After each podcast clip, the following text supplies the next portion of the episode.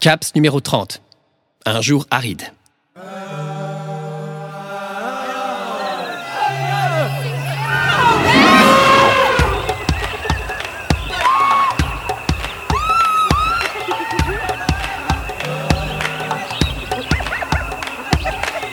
La première phrase, celle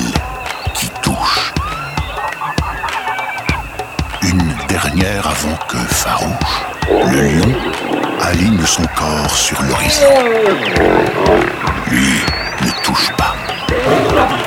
Ni la première, ni la dernière. Patient.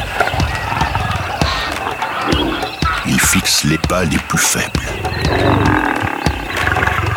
Du pas avant ou pas arrière, le roi observe d'une oreille affûtée Doppler de leurs cris affolés.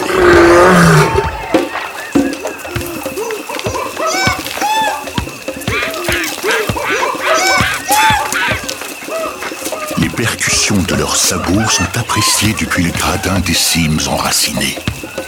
Le sage primate, au pelage nettoyé et au pouls dans le gosier, se réjouit d'une journée de plus en dehors du ventre du malin félin. Les mains de toute la tribu se remettent à travailler, sourire jusqu'au bout du nez.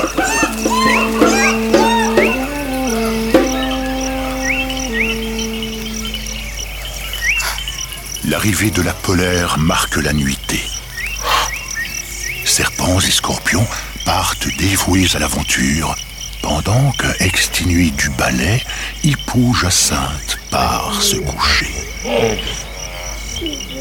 Cette dernière phase, dernière prière, jusqu'à ce que l'arrière de la gazelle, de sa poussière, fasse coucher le soleil.